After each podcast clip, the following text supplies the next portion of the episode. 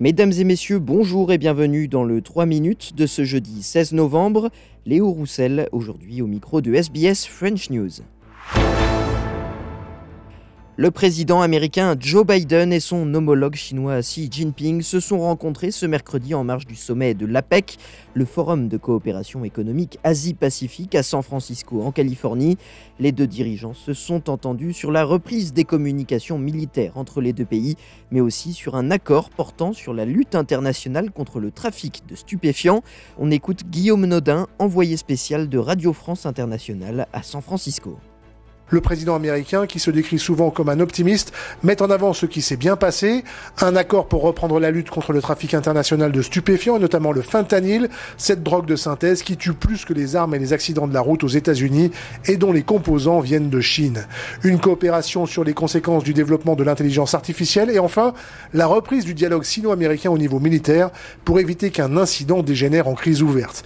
Puis il y a le reste. Joe Biden et Xi Jinping ont parlé de la guerre en Ukraine, du Moyen-Orient, du respect des droits humains et évidemment des pressions chinoises sur Taïwan à quelques semaines de l'élection présidentielle, sans trouver de point d'accord sur rien. Ils ont convenu de s'appeler directement pour communiquer en cas de problème. Ils pourraient donc se parler plus fréquemment ces prochains temps. Et s'il y a un pays qui suit avec attention cette euh, reprise des discussions entre la Chine et les États-Unis, c'est bien l'Australie, allié stratégique de Washington. Dans le Pacifique, l'Australie reste aussi le principal partenaire commercial de la Chine, avec qui la relation s'améliore après plusieurs années de tensions.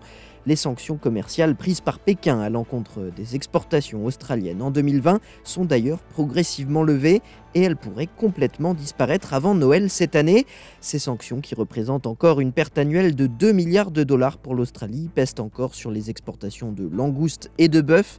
Le ministre australien du Commerce, Don Farrell, a rencontré son homologue chinois Wang Wentao en Chine. Au micro d'ABC Radio, il s'est dit convaincu que ces différents commerciaux seraient bientôt réglés.